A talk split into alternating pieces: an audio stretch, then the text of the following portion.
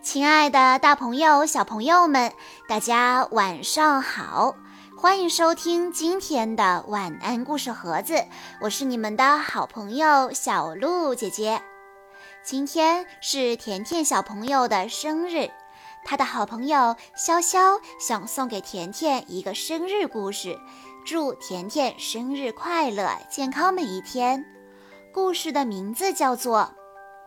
热热闹闹的世界，小猫泡泡在伦敦，梦想着美好前程的小猫泡泡来到伦敦，他希望能为女王陛下效劳。泡泡的第一站是伦敦塔，泡泡想成为一名威严神气的皇家卫兵，可以守卫女王的珠宝。真可惜，那里现在不缺人手。泡泡第二站来到了女王陛下的宫殿，守护宫殿的卫兵们都忙着站岗呢，根本就没工夫搭理他。泡泡第三站到了英国政府所在地白厅大街，皇家骑兵正在巡逻执勤。泡泡生怕被他们雄赳赳的步伐踩踏到，赶紧离开了。泡泡觉得非常难过，他根本就没机会为女王效劳。忽然，他在街头看到一条特大新闻：女王陛下的戒指神秘失踪了。泡泡自言自语道。女王现在一定很难过。泡泡经过喷泉时，看到里面有好多枚人们祈求好运扔进去的硬币。忽然，他发现有个东西好像不是硬币，金黄黄的，闪耀着光芒。哇，是一枚戒指，没准就是女王丢的那一枚。泡泡高兴极了，他把戒指交给了警察。他们很快被带到了女王面前。这正是女王陛下丢失的那枚戒指。找回了戒指，女王非常开心。女王任命小猫泡泡为皇家喷泉卫士。泡泡的工作就是每天把人们扔进喷泉里的幸运硬币捞出来。女王用这些钱为那些无家可归的流浪猫买食物，她可真是位好女王。库斯库斯，阿尔及利亚侦探。库斯库斯是阿尔及利亚最出色的侦探，他特别擅长。化妆，库斯库斯化了妆，在强盗裴博的家门前走来走去。他绞尽脑汁想混进那个贼窝，把裴博一伙一网打尽。你能看出哪个是库斯库斯吗？肯定认不出来，因为他化妆的技巧非常的高明。突然，库斯库斯想出了一个好主意。他飞快地跑回警察局，把计划讲给正在那里等候自己的助手猫和小耗子听。大家听后都非常赞同地说：“您的主意真是太棒了，库斯库斯。”天黑以后，一支小分队来到了强盗裴伯的老巢门前。哐，哐，哐！他们敲响了门。是谁在敲我的门？大强盗裴伯咆哮着问：“是我呀，漂亮的舞女法蒂玛，还有我的乐队。”一个甜美的声音回答道：“我们是来为您。”表演的，进来，快进来！裴伯说着，赶紧打开门，让他们进去了。法蒂玛的舞跳得真好啊，她真是太迷人了。裴博高兴地喊着：“再来一个，再来一个！”法蒂玛说：“我还有更多的惊喜要献给您，但是要先蒙上您的眼睛。”于是，裴伯和他的同伙们都被蒙上了眼睛，乖乖地跟着法蒂玛走出了房门，一直走着走着，走进了警车里。强盗变成了犯人，裴伯团伙终于被精明的化妆大师库斯库斯抓获了。哎呀！库斯库斯真是个有办法的家伙。恩斯特，瑞士登山家。山羊恩斯特是个登山家，他能上山也能下山。山羊海蒂有一头会爬山的母牛，但是他的母牛只会上山，不会下山。有一天，恩斯特正吹着他的长山笛，海蒂跑过来对他说：“我的母牛又爬到山上去，下不来了。”恩斯特拿上工具，爬上了山。他心里想：“这一定是我最后一次从山上帮海蒂把他的母牛带下来。”他用绳子绑在母牛身上，然后小心翼翼地把母牛放下山去。突然，他手一滑，恩斯特和母牛都摔了下去。幸好恩斯特及时地用他的登山斧勾住了一根树枝，才阻止了惨剧的发生。恩斯特对海蒂嚷嚷道。我再也不会帮你带母牛下山了。很久以后的一天，海蒂又来找恩斯特。他说：“我的母牛又爬到山上去了。”恩斯特赶紧拿起他的绳子和登山斧头。他又对海蒂嚷嚷道：“这真的是我最后一次把你的母牛从山上带回来。”这真的会是最后一次吗？悠悠警官，加拿大警察，在加拿大西北部的金色小镇上，祥和的一个日子，悠悠警官工作的警察局大门被突然撞开了。克朗小子和坏皮特回来了，驼鹿格拉布对他喊道：“也就是说。”麻烦来了，他们可是全加拿大最讨厌的两个家伙。悠悠跑出门向外看去，街上所有的人都在以最快的速度跑开，大家都怕遇到那两个恶棍。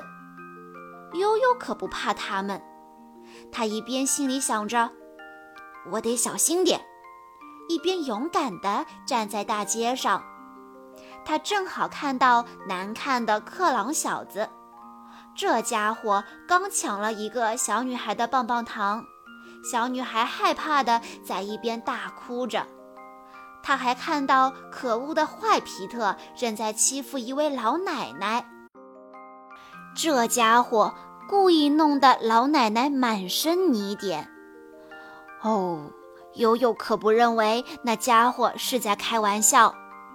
悠悠说：“你们都是坏蛋，我要把你们抓到监狱里去。小心啊，悠悠警官，他们好像要打你。”悠悠机灵地躲开他们。悠悠将这两个恶棍捆回了监狱，他们将一直待在那儿，直到学会不再干坏事。丹麦的城堡。要是你住在城堡里，就必须要遵守一些规定。其实，在普通房子里也是一样的。点上一盏灯，帮助城堡里的女巫在晚上能找到回家的路。在餐桌上要注意言行举止，不要在城堡或者房子里奔跑。拜见国王和王后的时候，男孩要鞠躬，女孩要行屈膝礼。不要把身体探出窗外，那样很可能会掉下去。在进入城堡之前，先把脚底擦干净。不要在护城河里钓鱼。火龙饿了的时候，别忘记喂它。不要太淘气，调皮捣蛋的人会被关进地牢里。不要将直升机降落在屋顶上。放风筝的时候要小心。幽灵应该及时把脏的床单放进洗衣机里洗干净。所有女巫在用完扫帚以后都要把它们放好。经常要给盔甲上油，不然穿起来会吱吱响。不要把东西丢在楼梯上，免得把别人绊倒。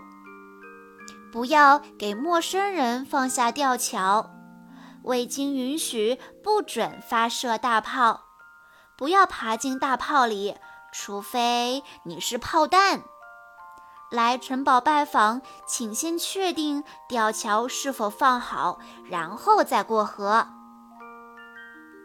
史姆奇，德国扫烟囱的人。史姆奇每天都要去烟囱里面扫煤灰，他浑身上下总是脏兮兮的。他走在街上就像是一朵冒着黑烟的乌云。他去一位洗衣工太太的家帮忙打扫烟囱。洗衣工太太非常爱干净，他刚刚把洗好的衣服晾在院子里。哦，天哪！他对史姆奇说：“你快到屋顶去吧，但是绝对不能把你的脏脚印留在我干净的墙壁上。”史姆奇上了屋顶，那位太太的小儿子汉斯在后面跟着他。史姆奇来到屋顶，开始检查烟囱到底有多脏。好脏啊！小汉斯看不见他了。小心！一个骑着自行车路过的男孩对小汉斯喊道：“小心，注意脚下！”哦，太晚了，小汉斯已经从屋顶上滑下去了。在这紧急关头，勇敢的史姆奇跳起来向小汉斯扑了过去，并且抓住了他。他们一起落在了洗衣工太太刚晾好的衣服上。太太从她的厨房里冲出来，她尖叫着对史姆奇喊道：“你毁了我的衣服！”然而，当他看到是史姆奇救了他的小汉斯以后，就不再生气了。史姆奇回家以后，把自己洗得白白净净的。汉斯，荷兰水管工。汉斯生活在荷兰的一个小镇上。不知道为什么，每天下班回家的时候，汉斯总是浑身湿漉漉的，这让他的太太非常的生气。有时候是因为他忘记带雨伞，有时候因为他上班时修理了一根漏水的管道。他还因为走路不看路摔到了河里，那可真的是湿透了。荷兰有很多土地都低于海平面，为了防止海水回灌进来，人们修建了许多堤坝。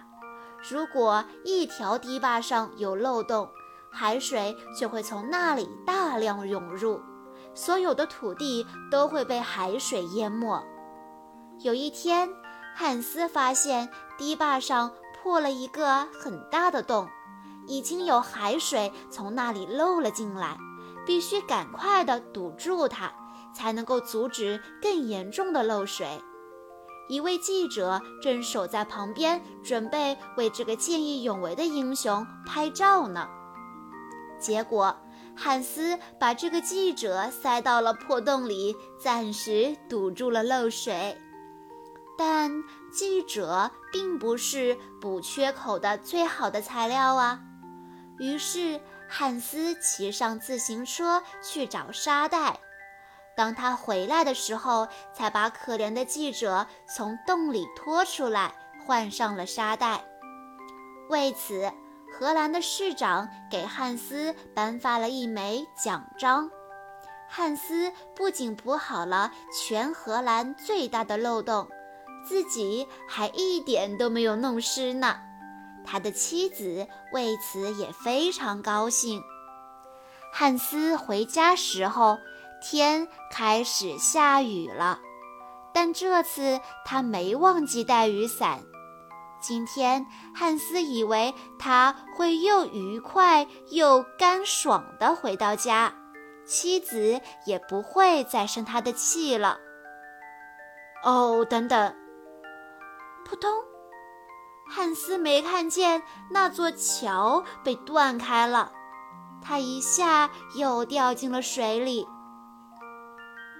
皮埃尔，法国警官。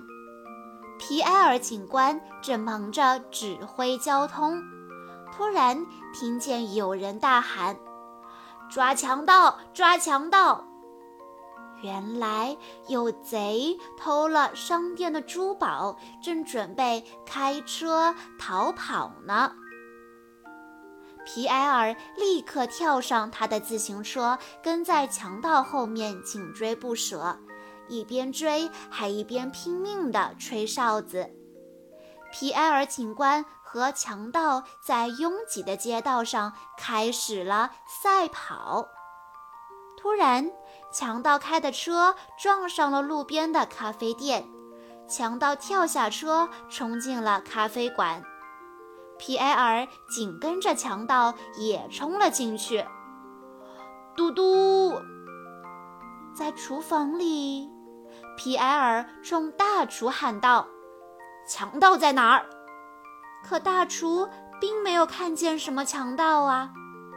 倒霉的皮埃尔，他把强盗给追丢了。哦，您煮的汤真是太香了。皮埃尔对大厨说：“我可以尝一尝吗？”他把爪子伸进锅里。哎，皮埃尔发现了什么？是强盗！强盗就躲在煮汤的锅里。不过，在皮埃尔把强盗带走之前，他们还和大厨一起坐下来品尝了美味的汤。这真是一锅美味无比的汤啊！大厨对强盗说：“或许等你接受完惩罚之后，可以回来帮我煮汤呢。我们可以叫它强盗汤。”大家都觉得这是一个好主意。迪格教授和他的埃及木乃伊。迪格教授整天在沙漠里进行考古挖掘工作，他挖啊挖，终于有一天，他挖到了一具栩栩如生的木乃伊，这真是一件无比开心的事情。他决定把木乃伊送到开罗博物馆去，在那里，参观者都会看到它，并且会说：“啊哈，真漂亮！”当教授到达开罗的时候，他是又热又渴。他决定在阿里巴巴开的餐厅停留一下，喝杯冰柠檬汁。你能帮忙照看一下我的木乃伊吗？我想坐下来喝杯冰柠檬汁。教授问阿里巴巴，可阿里巴巴并不认为这是件好事。他把那具木乃伊看成是教授还活着的妈妈了。这儿子真好啊，在经过那么炎热的旅行之后，他把他妈妈扔在这儿，自己去喝柠檬汁。阿里巴巴对木乃伊说：“您一定很累了，请允许我帮您坐到椅子上去吧。”然后阿里巴巴把木乃伊搬到了椅子上。阿里巴巴说：“哎，可怜的夫人，长途旅行后您的身体都僵硬的没法坐下了。或许把腿架起来躺在地上会感觉舒服点。嗯，就这样吧。我觉得您看起来已经好些了。”他继续对木乃伊说。您的衣服上有点灰尘，让我帮您掸掉吧。是啊，这样您看上去就更加的不错了。哦，棕榈屋的音乐已经响起来了，咚哒咚哒咚。我可以和您跳个舞吗？反正我们还在等您的儿子。咚哒咚。啊，夫人，您真是位令人愉快的舞伴。这时候，教授走了过来。他谢过阿里巴巴之后，就扛着木乃伊走了。哦，天哪！那个儿子是怎样对待他妈妈的啊？阿里巴巴非常吃惊。能想象吗？他把妈妈顶在头上。哦，不，我绝对不会那样对我的妈妈的。你会吗？马里奥，威尼斯船夫。马里奥有一艘装甜瓜的小船，对他来说，船虽然不像刚朵拉那么漂亮，但却非常的实用。